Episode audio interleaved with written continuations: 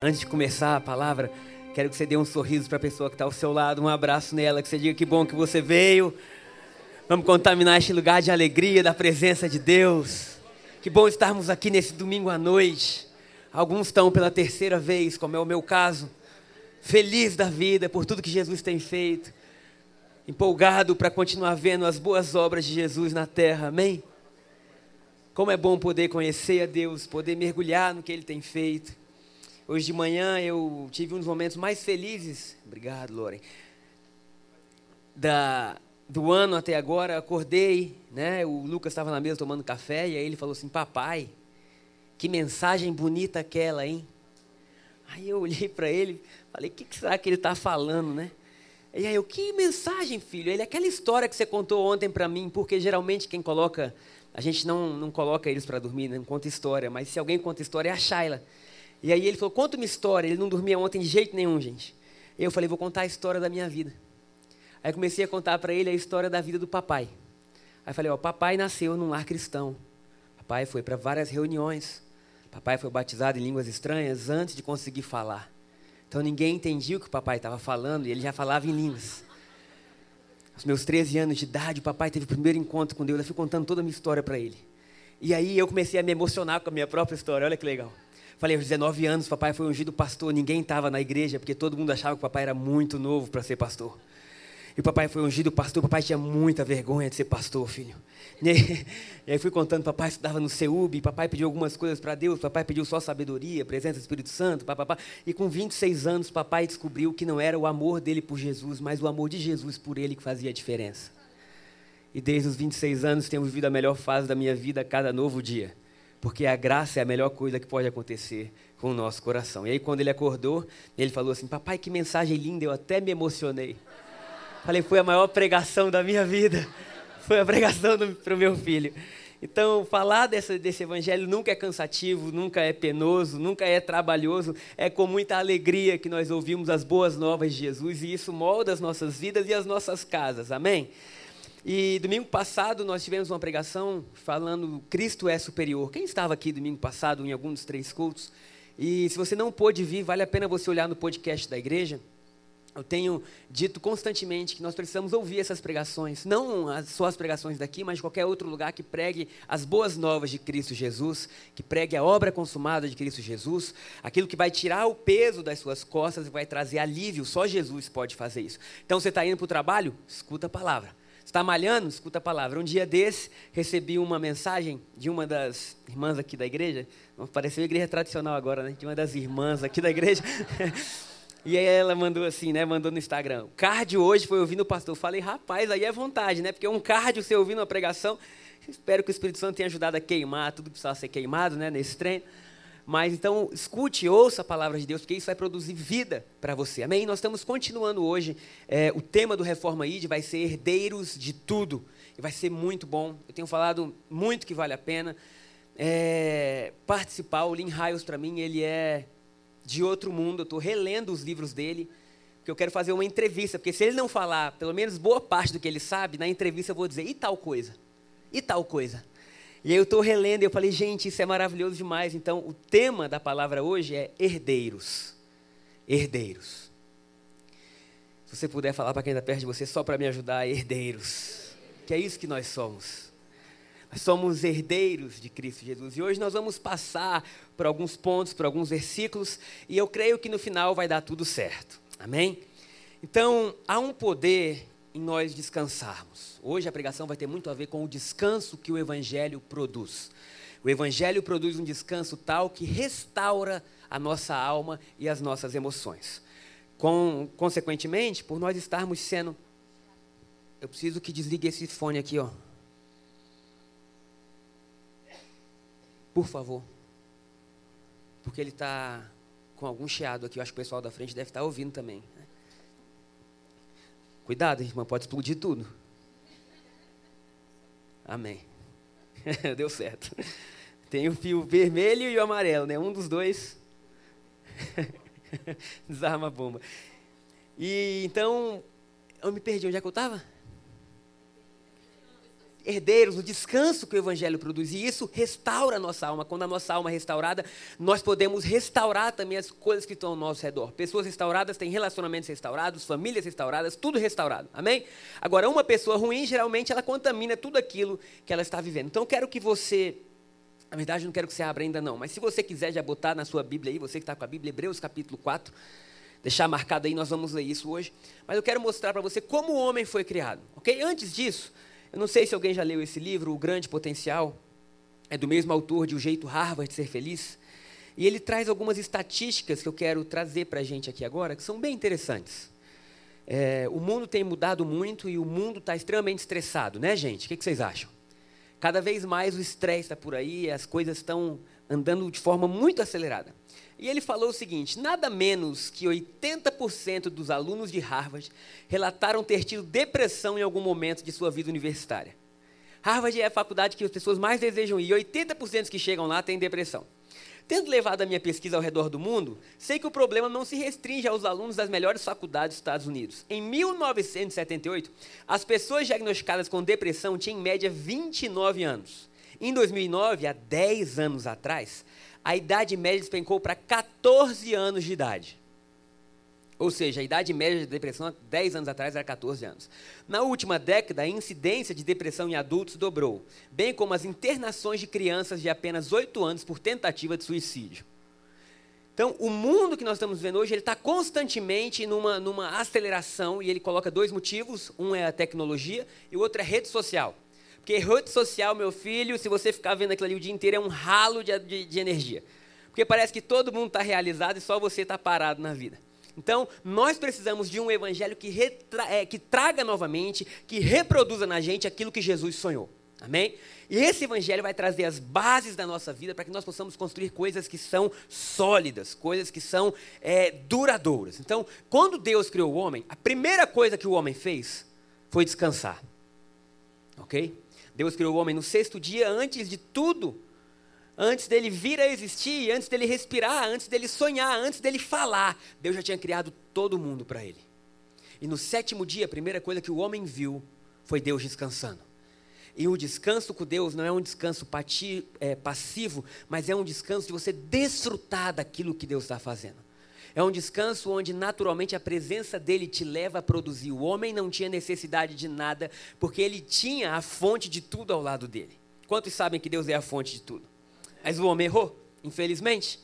E existiu um grande deserto, porque qualquer distância de Deus, por menor que seja, vai produzir um grande deserto, seja emocional, seja financeiro, seja sentimental. A nossa alma às vezes tem sede de coisas que nós nem entendemos o porquê, é ou não é? E aí o tempo passa e Deus vê que aquele deserto vinha aumentando e que não existia nada que o homem pudesse fazer para diminuir esse deserto. Nós continuávamos desejando por coisas que nunca vão saciar a gente. No livro, esse livro é bem interessante, se você quiser comprar ele, na Livraria Cultura tem e no Google também tem. Você bota lá Google, bota o nome do livro, bota shopping. Depois do shopping, você bota o seu CEP, você paga e vai chegar na sua casa, amém? Não tem desculpa para você. Então, e ele fala o seguinte: que o que mais assusta é que o nível de depressão e de coisas difíceis, é, de, de tristeza, se dá com as pessoas de classe média alta. Olha que coisa. Quanto mais recursos, quanto mais bens, mais a tristeza chega de assim, está amarrada. E ele constata o seguinte, que as pessoas começam a ver que a, que a alegria não está naquilo. Então, não há nada que nós possamos tentar trazer para a nossa vida que vai preencher os desertos que foram criados pela ausência de Deus. E aí vem Jesus, e ele morre no nosso lugar, e ele paga o preço que somente ele poderia pagar. Ele, na verdade, só ele poderia pagar, porque só ele não tinha pecado. Dá para entender isso? E aí ele toma o nosso lugar, ele carrega os nossos erros, ele passa pela vergonha que a gente merecia, ele morre na cruz, nu, exposto para Jerusalém, totalmente é, é, exposto à vergonha seu corpo desfigurado, cansado, tudo aquilo, mas pagando o preço de todos os erros para que nós pudéssemos ter uma nova vida. Amém? E aí, quando ele morre e ressuscita, a primeira coisa que Maria Madalena vê quando ela chega no túmulo, ela vê um homem como um jardineiro e ela diz assim: viu o jardineiro e perguntou: Onde está o meu Senhor? Agora, olha que ideia interessante. A primeira figura que Maria viu foi a figura de um jardineiro. O que, que o jardineiro faz? Cuida do jardim. O jardim que Adão tinha destruído, meu irmão, Jesus, quando ressuscitou, voltou a cuidar para que você pudesse viver em descanso. O jardim que havia sido deixado de lado para o deserto vir, Jesus falou: agora que eu paguei tudo, eu vou cuidar de fazer um jardim novamente para aqueles que creem em mim viver. Então, todos que creem em Cristo podem partir de uma posição de descanso. Descanso é algo natural na vida do cristão. Não é comum, no nosso meio, nós estarmos estressados.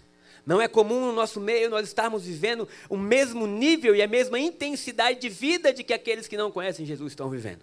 Não é comum nós termos os mesmos índices de tudo. Amém? Aqui é só um puxão de orelha para a gente chegar na parte boa.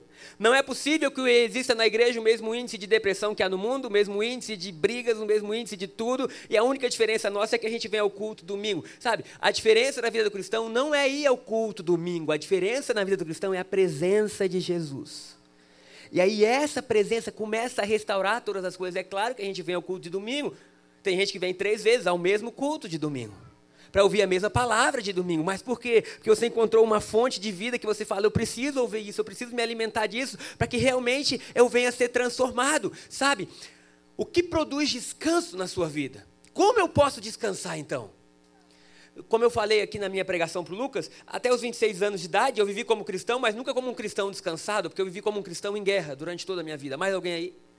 Eu vivia guerreando guerras que talvez eu nunca devesse ter entrado e talvez nem existiam. É, é, é, qualquer problema que desse no carro era uma guerra. Qualquer luta que existisse era uma guerra, era um contra-ataque, era uma coisa. Então, era guerra, era guerra, era guerra. E, e, e hoje eu entendi que a guerra que eu não podia vencer, Jesus venceu por mim e que aquilo que eu não podia fazer, Jesus fez por mim. Então, eu só entro no descanso, eu não descanso quando eu sei aquilo que eu preciso fazer, eu entro no descanso quando eu vejo que Jesus fez o que precisava ser feito. Então, o descanso do cristão não é assim, a gente ignora o trabalho, não existe mais trabalho nenhum, não. O descanso do cristão é: existe um trabalho e Jesus realizou esse trabalho. O trabalho que ninguém poderia fazer, o preço que ninguém poderia pagar, aquilo que nós jamais poderíamos alcançar. E aí, quando eu entendo que Jesus fez isso, então eu posso descansar.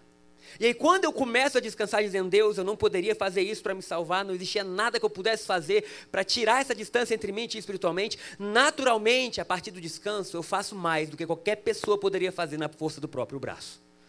Eu começo a ter ideias novas, eu começo a ter sonhos novos, eu começo a me relacionar com a pessoa criadora dos céus e da terra. Vou citar um rápido exemplo. Eu estou aqui falando para vocês hoje, provavelmente a essa hora, Lucas e Pedro já devem estar quase dormindo. Mas imagina que a Shayla chega para mim e fala assim: amor, hoje eu não vou deixar eles dormirem. Você vai chegar em casa, vai ter que dar banho neles, vai ter que. É, enfim, dar janta, preparar tudo, e aí depois de tudo você vai ter que arrumar a casa toda que a gente passou o dia fora, eu não arrumei nada, e eu ia estar aqui pregando, e o estresse ia começar a surgir na minha vida. Eu ia começar a pensar assim: Jesus, que mulher é essa que o Senhor me deu, Jesus? Essa mulher, Jesus, ô Senhor. Né? E eu estresse, pensando, nossa, não acredito que eu vou chegar em casa, que os meninos vão estar loucos, porque criança com sono vira uma loucura. E eu ia começar a pensar isso, ia começar a produzir um peso em mim, e talvez eu estivesse aqui pregando, pensando lá em casa, é ou não é? Então, o que me faz descansar é saber o seguinte: aquilo que eu não podia fazer agora, a Shayla já fez por mim lá. A casa está limpa, os meninos estão dormindo. Vou chegar em casa e vai ter um lanche maravilhoso me esperando. Oh, Jesus, do iFood. Estou brincando. É. Coisas lindas. Né? E aí isso começa a produzir um descanso. Então, eu preciso que você entenda que espiritualmente falando, você não é suficiente. Espiritualmente falando, se você quiser tentar ir na sua força, você vai descansar e você não vai conseguir, porque o nível é muito alto. Somente Jesus conseguiria. A boa notícia é que ele conseguiu para você. E que agora, porque ele conseguiu, você pode dizer assim: ufa, eu nunca ia conseguir. É por isso que ele falou: quando vocês orarem, vocês vão orar no meu nome. Quando vocês pedirem, vocês vão pedir no meu nome. Quando vocês chegarem numa cidade, vocês vão dizer que estão indo no meu nome. Porque agora a vitória de vocês é a minha vitória. Ninguém creu. Porque agora a minha vitória é a vitória de vocês. Porque agora aquilo que eu conquistei, eu compartilhei com vocês. Imagina que eu estou aqui hoje e eu sei que o meu filho me ama muito. Né, os dois me amam muito. Hoje eu gravei um vídeo legal. A gente de manhã. Gente, domingo pra gente é uma festa. A gente ama domingo, de verdade. E a gente tem ensinado eles a amarem domingo, porque domingo é dia de igreja. O Lucas, eu estava vindo para cá e falou assim: Eu vou para a igreja, eu vou com você. Começou a botar a cueca dele e falei: Você não vai. Aí ele, eu vou para a casa do Senhor. Falei, gente, esses meninos estão crentes, estão mais do que a gente até. E aí de manhã, o Pedro já dia de louvor, pegou o teclado dele e começou a louvar. E aí ele, ele não louva, não, gente, ele berra. E ele vai, e essa casa é sua casa. Aí no meio da música ele, eu já cantei essa. Aí muda a música, ele é assim, ele vai no ritmo dele. Aí de repente o Lucas chega com um carrinho na frente dele e fala: Jesus! Aí ele olha, tá, dá um tapa na cabeça do Lucas. Eu até botei, gente, o irmão saiu do louvor para agressão em tão pouco tempo, sabe? E aí eu fui pensando assim, eu não sei por que eu estou dando esse exemplo agora, mas enfim, nós amamos domingo. Aham, uhum, legal, né? E onde é que estava esse domingo no meio da pregação? Mas, hã? Continue, nós amamos domingo, os meus filhos amam domingo e Jesus é bom, amém? Então, se alguém lembrar onde eu estava antes de dar esse exemplo, eu fiquei pensando no Pedro, no Lucas, eu me perdi totalmente. Mas enfim, voltando. O descanso é muito bom, gente. Descansar é maravilhoso. E Deus, ele, ele, ele trouxe coisas ao nosso coração que são para que nós possamos viver descansados. Viver em um lugar onde assim nós estamos bem, nós estamos alegres, nós estamos plenos. Por quê? Porque nós estamos nos alimentando de algo que é superior àquilo que a gente podia fazer. Lembrei o que eu ia falar. E aí o Lucas está aqui na igreja comigo e ele me ama. E ele fala assim: Papai, imagina que eu tivesse que correr uma prova de 10 quilômetros, né? E aí ele olhasse para mim e falasse assim: Eu te amo tanto que eu vou correr por você.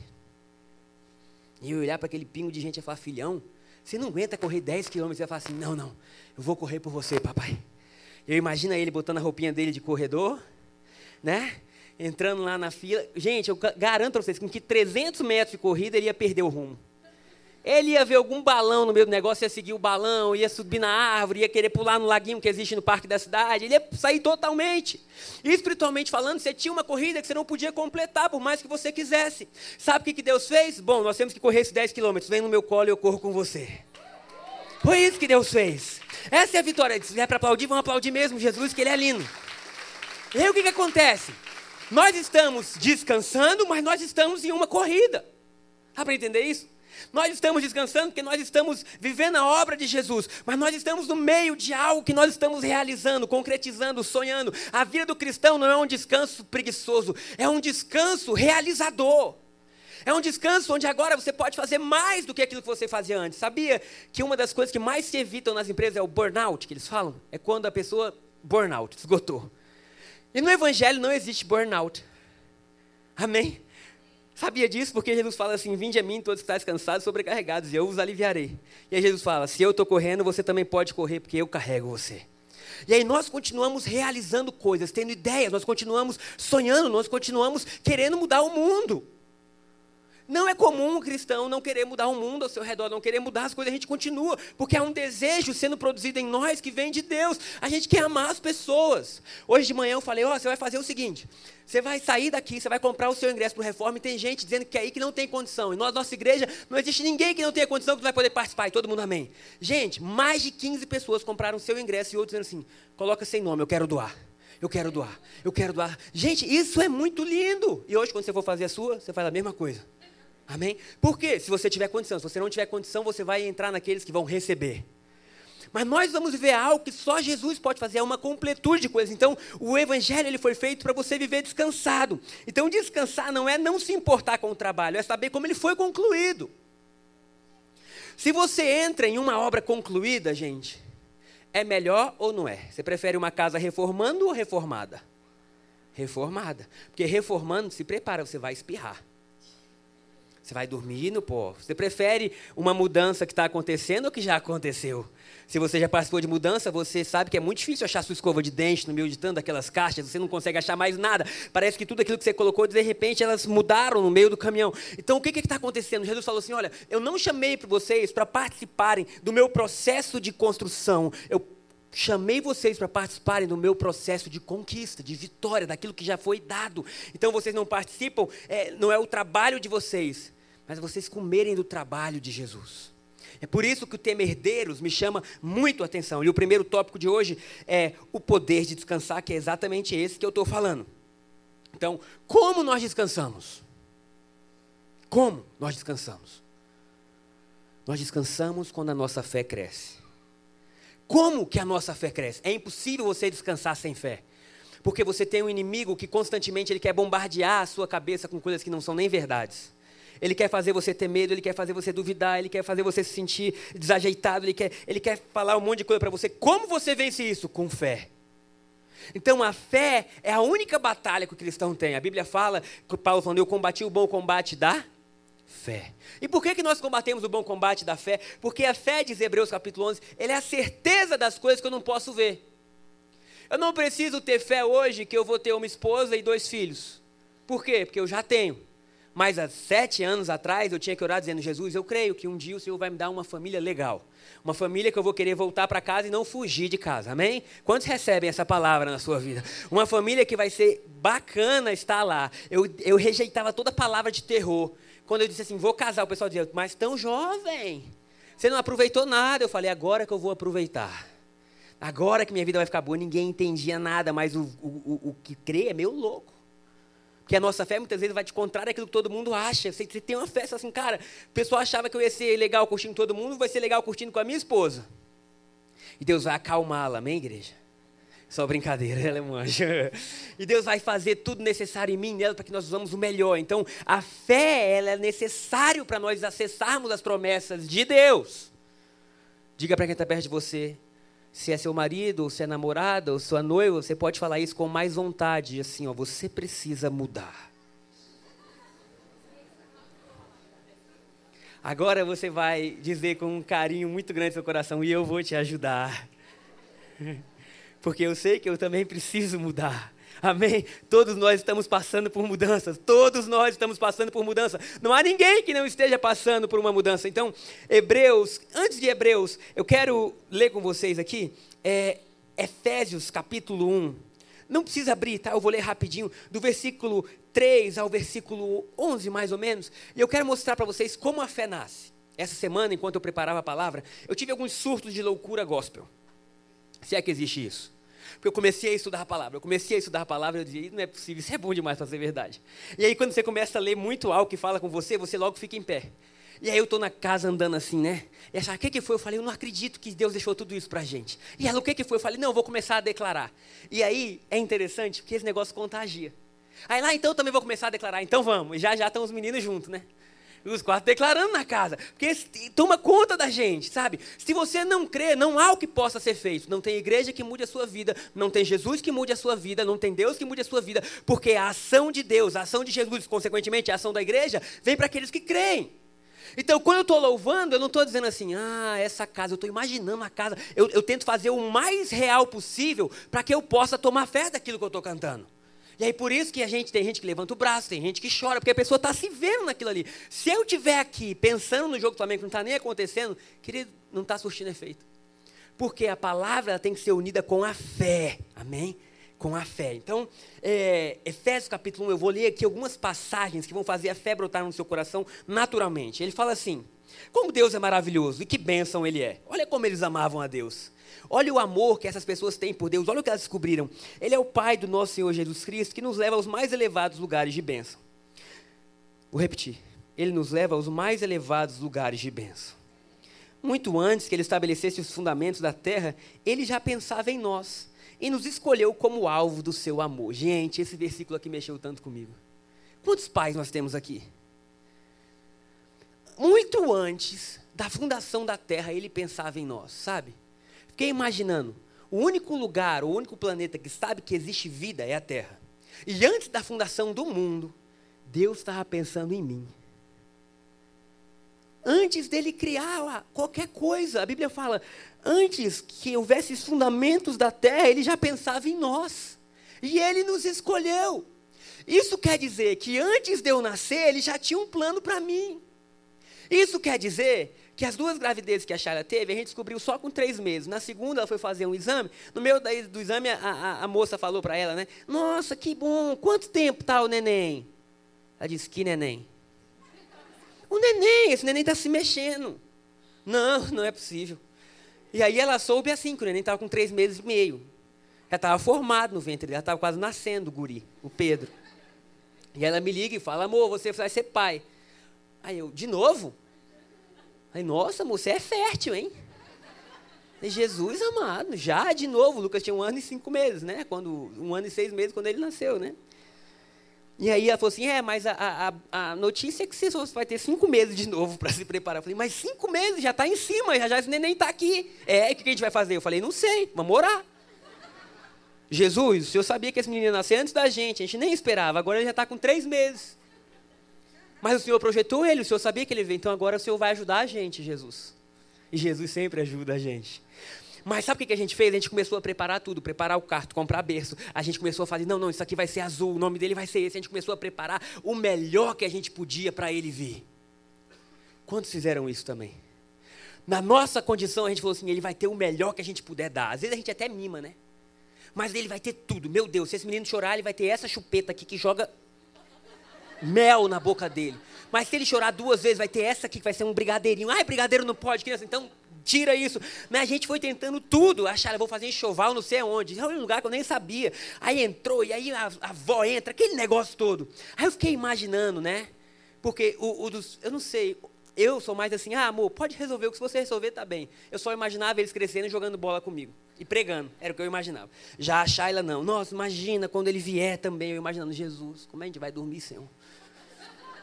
Misericórdia, Jesus, está difícil. Como é que vão ser esses dois, né? Jesus, mas o Senhor é fiel. Se o Senhor está nos dando, nós temos condição. Aleluia. E aí foi indo, foi indo, foi indo. Mas imagina algo agora. Nós somos humanos e nós passamos por vários traumas na nossa infância, adolescência, é, na nossa fase adulta. E mesmo passando por tudo isso, quando vem algo que a gente está gerando, a gente se importa. Agora você imagina Deus. Antes dele começar a criar a terra, ele olhou para a gente e falou assim: Eu vou preparar tudo. Eu vou preparar tudo que eles precisam. Eu vou preparar todas as vitórias que eles precisam para cada dia da vida deles, sabe? Eu lembro que quando eu fiz o chá de fralda do Lucas, a gente falou: Nossa, amor, foi tanta fralda que a gente tem fralda para um ano. Olha a nossa alegria. Mal sabia que as fraldas durariam três meses, né? Mas a gente imaginava, nossa, esse menino nunca vai ter problema com fralda na vida dele. Agora você imagina que Deus ele pode te dar muito mais de um ano de fralda. Deus, ele viu o seu início, ele já viu o seu fim, ele, tri, ele trilhou, ele traçou a melhor história que você poderia viver, porque ele te ama. Paulo começa dizendo: olha o amor que ele tem por nós antes dele criar o mundo, ele sonhou com a gente, ele fez planos por nós. Sabe, um carro, quando ele vai surgir, quando ele vai nascer, quando ele vai ser lançado, a empresa não diz, vamos lançar um carro e quando a gente lançar, a gente vê as peças. Não, ela começa a fazer o carro e produzir todas as peças que esse carro precisa, até de reposição. Agora, espiritualmente falando, antes de você nascer, Deus encheu depósitos celestiais para você. Antes de você nascer, Deus falou assim: Olha, Pedro, no ano de 2019 ele vai precisar disso, disso, disso, disso. Eu vou dar uma dose extra pra, de fé para ele. Eu vou dar uma dose extra de amor para ele. Eu sei que o Gabriel nessa época vai estar precisando disso. E aí Deus começou a preparar depósitos espirituais. Eu estou dizendo que a Bíblia diz que nós temos. Porque nós precisamos receber coisas de Deus ano a ano, sim ou não? Dia a dia, mês a mês. As vitórias que eu tive ontem, eu até esqueci, Jesus. Já estou querendo as minhas novas, estou querendo, Jesus, qual é o próximo passo? Então, mês a mês, Deus preparou tudo. O que nós precisamos fazer? Tomar posse. Então, você precisa ter a convicção de que antes de você nascer, Deus tinha sonhado com você. O próximo passo que eu quero colocar, o ponto 2 da pregação hoje, é que essa riqueza ela é interminável. Quantos aqui já receberam uma herança? Levanta a mão. Pode levantar. É bom receber herança, gente. Ser herança, né? Tá bom. Aí, algumas pessoas receberam. Quando que receberam uma grande herança? Levanta a mão. Amém. Agora o pessoal está assim. Eu não levanto de jeito nenhum. Eu recebi uma herança média e eu gastei a herança toda que minha mãe deixou para mim. No dia que minha mãe faleceu, pouco tempo depois, a gente viu todos os bens que ela tinha, né? Porque a justiça exige isso. E aí nós começamos a ver qual era a, a, a repartição que teria de ter aquilo ali. E eu fiquei com um apartamento de quarto sala. Olha que benção. Falei, Jesus, muito obrigado, Deus. Porque minha mãe foi tão sábia que foi morar contigo, mas deixou um apartamentinho para o filho dela. Obrigado, Jesus, te agradeço. Tudo na vida a gente dá graça. Até daquilo que traz dor no nosso coração, nós temos que saber agradecer. Eu disse assim, Jesus, obrigado. Mas o que, eu fiz? Fui fazer alguns negócios com, com, com o apartamento, vendi o apartamento, blá, blá, blá, blá, e eu sei que a herança foi finalizando, finalizando e encerrou. Porque toda herança que nós recebemos neste mundo, ela tem prazo de validade. Agora, olha o que Paulo fala em Efésios capítulo 3, versículo 8. Efésios capítulo 3, versículo 8. Paulo, se você não lembra de quem ele é, ele foi um assassino. Ele foi um perseguidor da igreja. Ele matou pessoas que diziam ser cristãs. Ele, ele, fez tudo aquilo que era de errado. Ele tinha um alto zelo pela lei de Moisés. Ele achava que a lei de Moisés era o caminho, era a verdade, era a vida. E aí vem Jesus combatendo tudo aquilo. E ele falou: qualquer pessoa que falar o nome desse Jesus, eu vou perseguir isso não está correto. Mas, no caminho de Damasco, ele vê a luz brilhar, a vida dele muda, ele é transformado. E agora ele está mandando cartas para as igrejas. Ele fala assim: ó, ainda que eu seja o menos digno de todo o povo santo, eu recebi pela graça. Quantos são felizes pela graça de Deus? a graça te dá aquilo que você não merecia, amém? Eu recebi pela graça de Deus o privilégio de falar aos gentios sobre os tesouros infindáveis que estão disponíveis a eles em Cristo Jesus. Leia esse versículo de novo. Deixa esse versículo entrar no seu coração. Olha o que está escrito aí. Eu recebi o privilégio, a parte B do versículo fala, de falar aos gentios sobre os tesouros infindáveis que estão disponíveis a eles em Cristo. Sabe o que está disponível para você em Cristo? A minha palavra fala assim: eu decidi falar aos gentios sobre as insondáveis riquezas de Deus. Sabe o que é uma riqueza insondável? Uma riqueza, uma riqueza insondável é aquela que você estuda, estuda, estuda, mas ela nunca chega ao fim, ela é interminável. Não tem como você saber a plenitude dela. O que Paulo está dizendo é: o que Deus preparou para a vida de vocês é algo que não chega ao fim. É algo que não tem como esgotar, é algo que não, não tem como terminar, é algo que não tem como ser mensurado. Paulo falou: nós poderíamos estudar a vida inteira, que nós não chegaríamos nem perto do que Jesus preparou para nós. E aí eu fico pensando assim: Deus, eu tomo uma, uma, uma, atitude na minha vida. Que atitude é essa? É a partir de hoje, eu falando com Deus enquanto eu lia, estudar todos os dias sobre a riqueza que o Senhor deixou estudar todos os dias sobre a herança que o Senhor deixou, estudar todos os dias sobre aquilo que me foi liberado. Por quê? Porque foi o que Jesus liberou para nós, que nos credencia a viver uma vida diferente. Sabe qual foi o problema? Nós passamos mais tempo estudar quem nós não éramos do que quem nós somos. Nós passamos mais tempo estudando sobre ah, os erros de Adão, como eu falei no domingo passado, sobre os pecados, sobre as consequências dele, do que daquilo que está disponível. Então, Paulo, em Efésios capítulo 1, nos mostra qual é o nosso estado atual. Vocês morreram com Cristo Jesus. Quantos aqui aceitaram Jesus? Quantos aqui sabem que a nossa vida foi mudada? Que nós passamos com Jesus pelo batismo, que simboliza a nossa morte e a nossa ressurreição para uma nova vida. A partir de então, gente, existem tesouros insondáveis esperando por você. Qual é o nosso papel? Trazer isso à existência. Declarar dizer assim: Pai, isso é meu. Eu declaro que tudo aquilo que o Senhor preparou para mim é meu. Então, a, herança, a riqueza, a glória de Deus, ela é interminável. Ela não pode ser é, jamais esgotada. Quantos sabem que são eternamente perdoados? Eternamente amados? Quantos sabem que são justificados? Quantos sabem que existem presentes de Deus para você hoje? Domingo, domingo de manhã, é hoje, né? Hoje de manhã eu recebi um, um rápido testemunho de uma pessoa que estava com outra doença, que o médico disse que não tinha como retroceder. E aí, domingo passado, ela veio ao culto e a esposa estava querendo mais do que propriamente a pessoa que estava com a doença. Mas na hora da oração, ela disse assim: Jesus, se o Senhor. Não, não é se o Senhor. O Senhor pode e eu sei que o Senhor quer curar. Então, em nome de Jesus, que essa doença suma. Ele voltou no médico. E aí, o médico fazendo o exame, ele estava crendo assim que podia diminuir. O Doutor, será que diminuiu? O médico rindo disse: Isso não diminui. E o médico está lá fazendo, de repente o médico arregalou e falou assim: Rapaz, não diminui, mas sumiu. Não existe mais traço disso no seu corpo. Ele falou assim: Nós não sabemos o que aconteceu. Mas de uma semana para outra, após um domingo de oração, aquilo que não podia regredir sumiu. Como isso acontece? Isso é parte da nossa herança. Isso é parte daquilo que Jesus conquistou por nós na cruz. Isso é, isso é algo natural dos cristãos viverem. Então, é, nós temos que viver em um descanso sabendo Jesus não é o que nós podemos fazer, é o que foi feito. Saber que essa herança é interminável. Quais são as coisas que você precisa resgatar da sua conta bancária celestial hoje? Eu quero fazer um saque hoje nessa noite. Quero chegar no terminal da graça usando o cartão do nome de Jesus e dizer: Jesus, eu estou precisando hoje de mais alegria na minha vida, de mais sabedoria para cuidar dos meus filhos. Eu estou precisando de um casamento, Jesus, cada vez melhor. Pai, eu estou precisando de ideias. Deus, eu estou precisando disso, sabe? O problema do cristão é que ele continua pedindo aquilo que Jesus mandou você declarar. Nós continuamos pedindo, Jesus, se for da sua vontade. Jesus já disse: é. Existe um versículo lindo que está em Romanos, não sei se está em Romanos, deixa eu ver certinho onde é que está. Está em 2 Coríntios capítulo 1, versículo 20. Se você puder soltar, por favor, Gustavo. Olha que versículo lindo. Você está rápido, hein? Pois todas as promessas de Deus se cumpriram em Cristo, com um alto e claro sim. Olha isso, leia.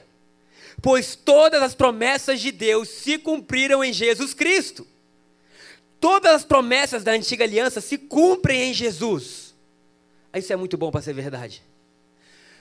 E por meio de Cristo confirmamos isso de modo que o nosso amém, qual é a nossa parte? Amém. Amém, Jesus, nós cremos. Amém, Senhor. Se eleva Deus para a sua glória, isso quer dizer, queridos, que tudo aquilo que foi profetizado na Bíblia, na antiga aliança, é realidade em Cristo Jesus.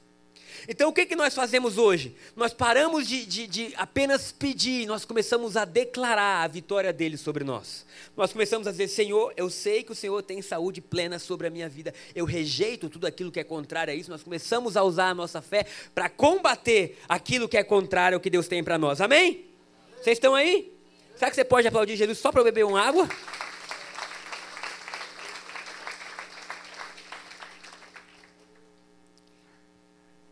É, eu vou ler uma última passagem com vocês agora em Hebreus capítulo 4 que você tinha aberto. E nós já vimos que o livro de Hebreus foi escrito para os hebreus, que mostrava a saída deles do Egito, até que eles pudessem entrar na terra prometida. Eu quero que você entenda que a terra prometida era a terra que ia trazer mudança significativa na vida deles. Foi um povo que viveu mais de 400 anos no deserto 400 anos onde você não pode sonhar, onde você não pode desejar onde você não pode pensar como seria a sua vida se você passasse em um concurso. Como, você, como, seria a sua vida se você tivesse uma profissão diferente? Porque você era escravo, você não tinha salário, você não tinha nada. O seu avô foi escravo, o seu pai foi escravo, o seu bisavô foi escravo, o seu tataravô foi escravo. Durante 400 anos o povo foi escravo e agora Deus vem e diz assim: Eu vou levar vocês para uma terra que mana leite e mel. Uma terra que vai ter casas que vocês não construíram, que vai ter vinhas que vocês não plantaram. Só que no meio do deserto, o povo começa a ficar incrédulo. Sabia que a única coisa que te impede de viver o melhor de Deus é a incredulidade? É a incredulidade. É Deus dizer assim, eu vou fazer, você fala assim, será? Será Deus? Será que é para mim mesmo? Será que, será que, será? Quero dizer, é para você. O que Deus preparou é para você. Assim, uma vez que permanece a promessa de que entraremos no descanso de Deus, devemos ter cuidado para que nenhum de vocês pense que falhou. Versículo 2 porque essas boas novas também nos foram anunciadas como a eles. Quantos sabem que o Evangelho são boas notícias? Por que, que o Evangelho é boa notícia e por que, que o combustível do Evangelho é a fé? Porque você precisa crer nessas boas notícias e tomar posse dessas boas notícias. Não, como eu falei, não, não tem outra forma de você vivenciar isso. Você precisa tomar posse, você precisa dizer: Isso é meu.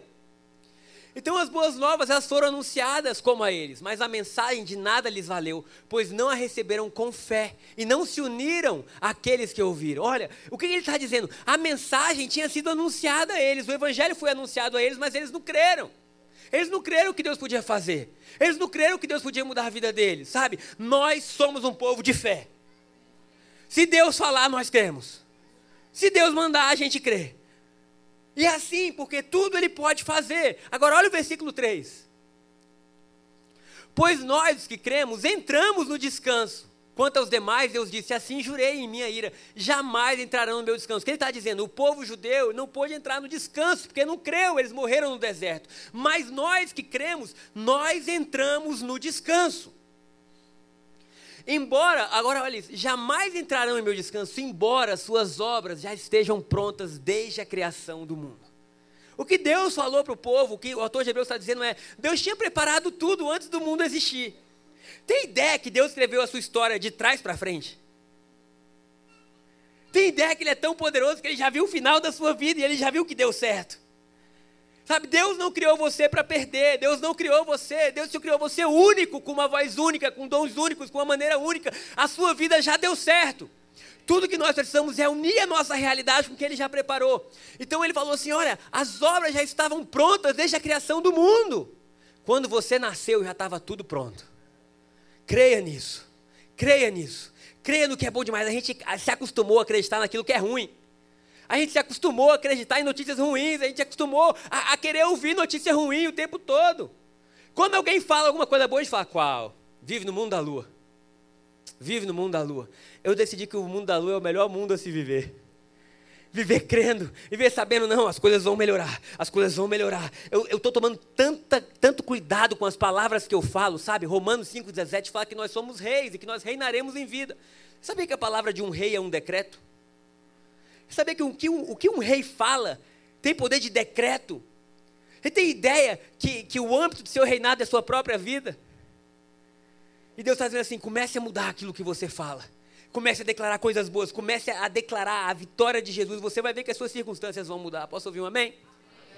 versículo 4 de, de Hebreus 4, 4, só para nós finalizarmos. Hebreus 4, 4. Sabemos que estão prontas por causa da passagem que menciona o sétimo dia, né? No sétimo dia, Deus descansou de todo o seu trabalho. Meu irmão, o Evangelho não é trabalhoso, o Evangelho é prazeroso. O Evangelho não é o trabalho que você pode fazer, é o trabalho que Jesus fez. O Evangelho não é quão bom você pode ser, é quão bom Jesus é. E o interessante é que tudo isso começa a refletir na gente. O interessante é que nós passamos a carregar uma realidade que a gente não carregava antes, porque Ele é tão bondoso que Ele dividiu com Ele tudo que Ele tinha, sabe? Eu estou poupando a sua vida espiritual de anos, às vezes, de tormenta. Eu já vivi muito cristão viver pior do que quem nunca conheceu a Deus. Às vezes eu dizia, Deus, parece que ninguém se importa com nada, e eu que sou cristão me importo com tudo. Parece que quem não te conhece é mais feliz que quem conhece. Eu lembro de um livro é, chamado. Domingo que vem eu falo que agora eu acho. Poder Curador da Graça, não sei se é esse. Eu lembro de um pastor, a, história é: o pastor está na sua congregação e nenhum jovem queria se comprometer com Cristo, né? Nenhum jovem, ele dizia assim: esses jovens não querem nada com Deus. E o dia, o melhor jovem que ele tinha, aquele que jejuava, que orava, chegou para ele e falou assim: Pastor, por que nós cristãos somos tão tristes? E aí aquilo fez assim: Meu Deus, se fosse de qualquer outro, eu diria que é porque esse jovem não quer nada com Deus, mas desse aí, tem alguma coisa errada com o que a gente tem pregado. E ele começa a estudar, e ele começa a ver que o que estava sendo pregado era quão bom você pode ser para Deus te aceitar, e não quão bom Jesus foi para que Deus te aceitasse.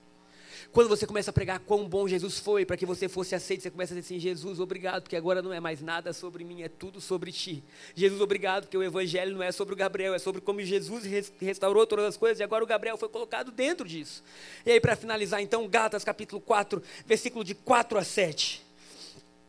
Você não precisa abrir, eu vou ler para você.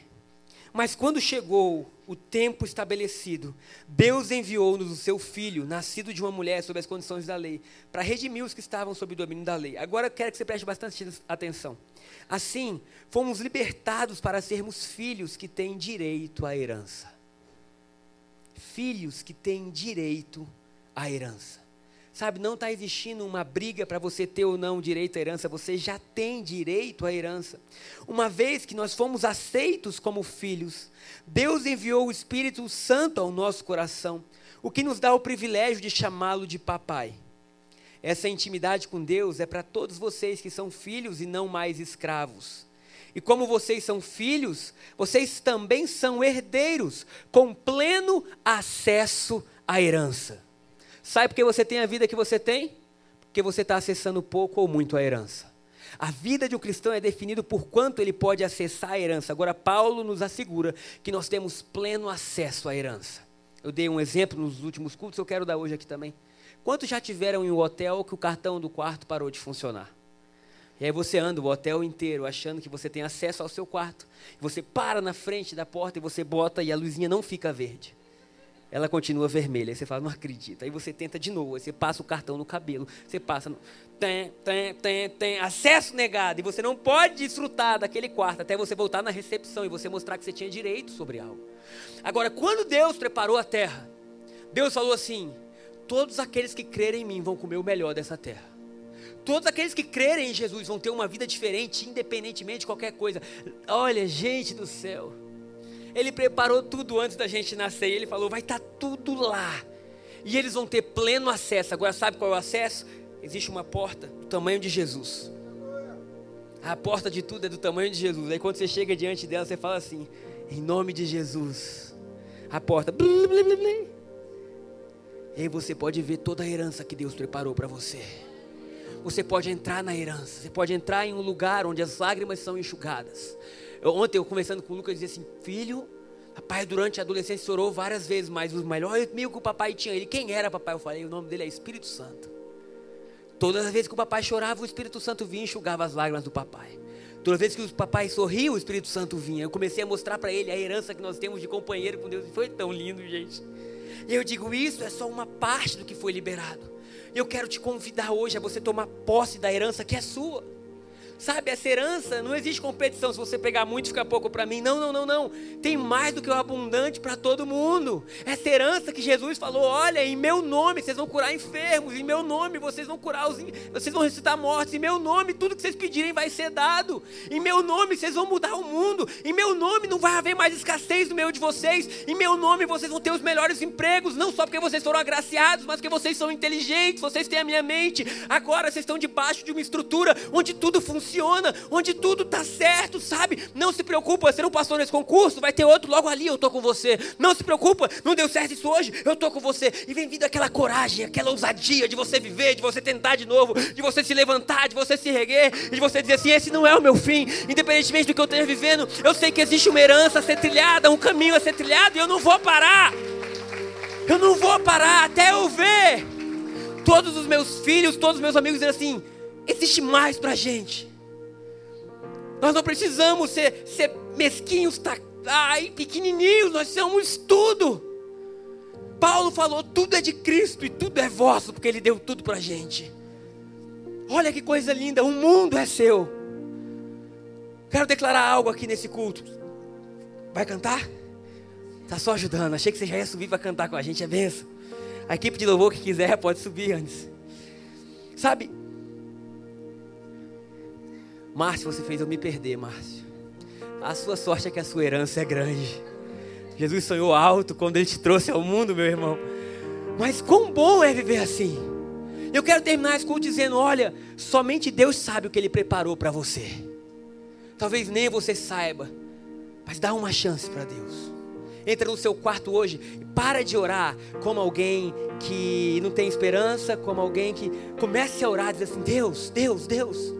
Eu sei que o Senhor se importa. Eu sei que o Senhor me ama. Deus, quem o Senhor quer que eu abençoe? Deus, por que, que o Senhor fez eu ser desse jeito? Deus, Deus. E você vai ver a jornada que Ele vai te levar.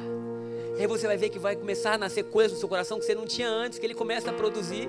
Aí você vai começar a amar pessoas, você vai começar a abraçar um monte de homem e dar beijo neles, né, pai? Meu pai, um tempo atrás, ele não abraçava ninguém. Você vinha abraçar ele e ele dizia: Ei! Uma distância, querido, que era a área de segurança dele. Hoje em dia eu vejo ele no primeiro culto, oh, querido, conhece nem a pessoa há quanto tempo? E para lá, e para lá, rapaz, olha ele, hein? Quem diria tanta mudança em um só coração? Porque o amor de Cristo começa a fazer coisas com a gente, a gente começa a se importar, a gente começa a dizer assim: ei, peraí, a vida foi feita para ser vivida coletivamente. Nós somos um só corpo, um só coração, um só espírito. Nós somos a igreja de Deus, sabe? E nós somos ricos. É. Ricos de amor, ricos de esperança, ricos de alegria, ricos de fé, ricos de generosidade, amém? Herdeiros de tudo. Nós somos tão ricos, tão ricos, tão ricos, que a alegria sempre está na nossa casa. Nós somos ricos com a riqueza de Deus. E se a riqueza material vier também, aleluia. Aleluia, nós queremos tanto ela, não é verdade? Para ajudar as pessoas, para capacitar todo mundo. Mas se você estiver vivendo a maior pobreza da sua vida, você continua sendo rico. Porque não são as suas condições financeiras que determinam quem você é. Foi a palavra de Jesus na cruz dizendo: está consumado, a dívida foi paga, eles são perdoados, eles são amados. Sabe, não há mais nada que possa condená-los, não há mais nada que possa, não há mais nada. Paulo, em um momento de êxtase, ele fala assim: quem? Quem acusará os eleitos de Deus? Quem pode condená-los? Quem pode dizer algo contra qualquer um dos filhos de Deus? Porque é o próprio Jesus que se põe de pé e o justifica. Então, quero dizer hoje, meu querido, você é lindo em Cristo. Você é poderoso, existe poder de Deus para mudar vidas através de você, para mudar famílias através de você, para curar pessoas através de você. E eu quero te pedir hoje, se levante do seu lugar, pode se levantar, por favor, com fé. E comece a chamar aquilo que é seu. Comece a chamar a, a esperança que você precisa, o amor que você precisa para você vencer. Quantos querem hoje usar a chave dessa herança? Quantos querem dizer, Jesus, eu sei que tem sido muito bom viver até aqui, mas eu quero acessar novos voos, novas alturas, eu quero acessar mais desse conhecimento, Jesus, que me faz descansar em Ti. e me faz descansando ser mais produtivo do que um dia eu sonhei ser. Vamos orar juntos nessa noite, Senhor. Senhor Jesus, nome que está sobre todo nome, nome que pode restaurar corações, nome que pode nos colocar de pé de novo, nome que pode nos ajudar a sonhar nome que nos faz voltar a amar. Nós queremos declarar nessa noite que o Senhor se entregou totalmente por nós. E que nós também queremos nos entregar totalmente por Ti, Jesus. A nossa vida é Tua.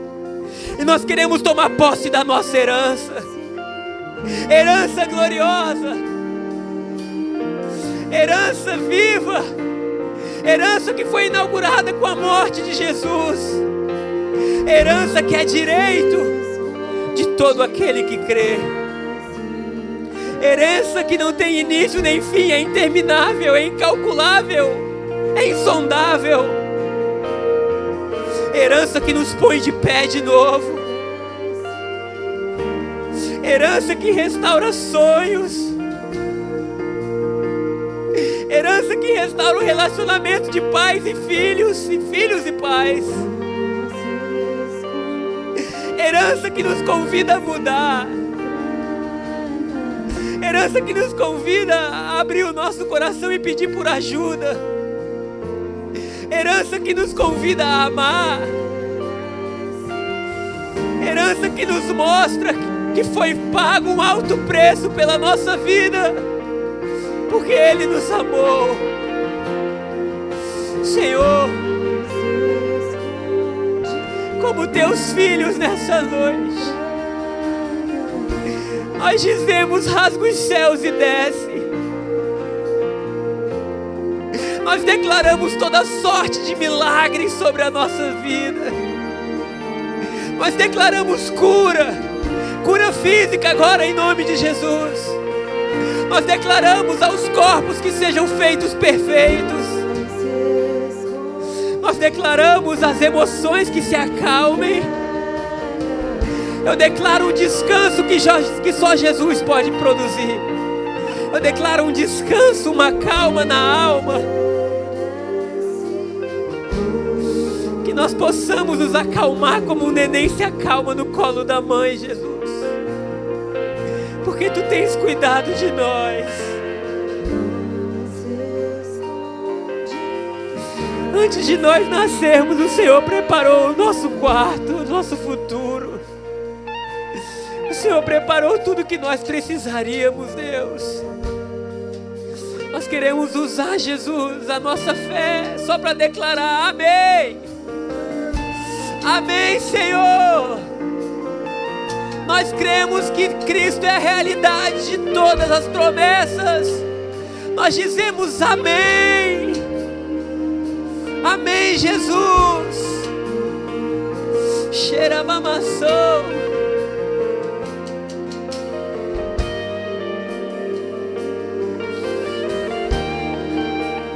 Amém, Jesus.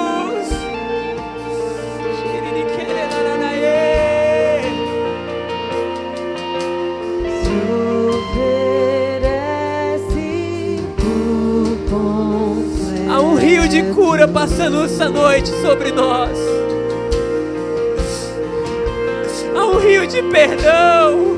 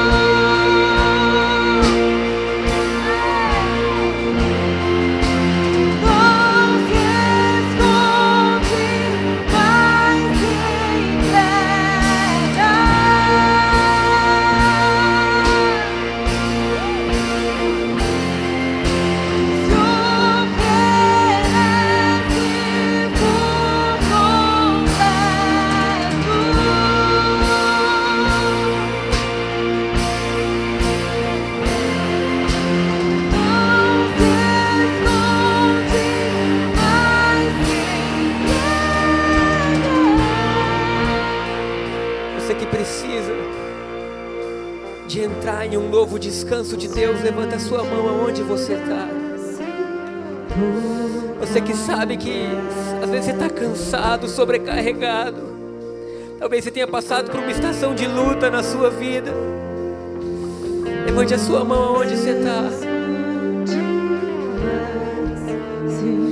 Vinde a mim todos que estáis cansados e sobrecarregados, e eu vos aliviarei. Eu declaro descanso. A obra foi realizada, o preço foi pago. Que a sua visão possa ser aberta, que o seu coração possa ser aberto para você crer e viver os melhores dias da sua vida. Eu oro por aqueles que passam por uma forte crise emocional. Eu oro por aqueles que passam por um breve momento de tristeza e eu declaro agora a paz de Cristo que excede todo entendimento. Eu declaro a alegria.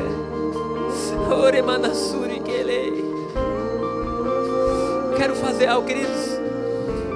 Existem tantas mãos levantadas. Eu quero pedir para você se unir com a pessoa que está ao seu lado e você começar a orar com ela. Comece a orar com ela, comece a liberar sobre ela os sonhos de Deus. Comece a liberar os propósitos de Deus.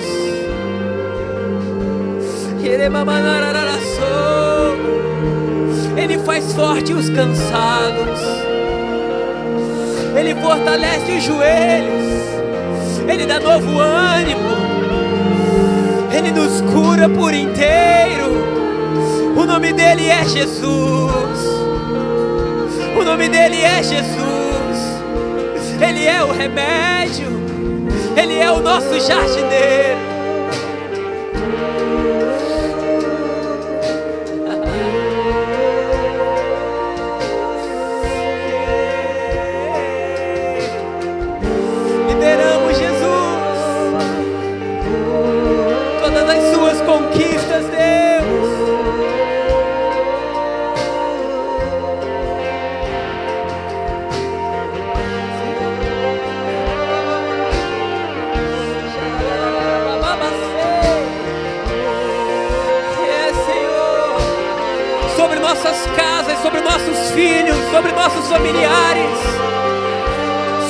Nossos empregos, sobre nossos trabalhos,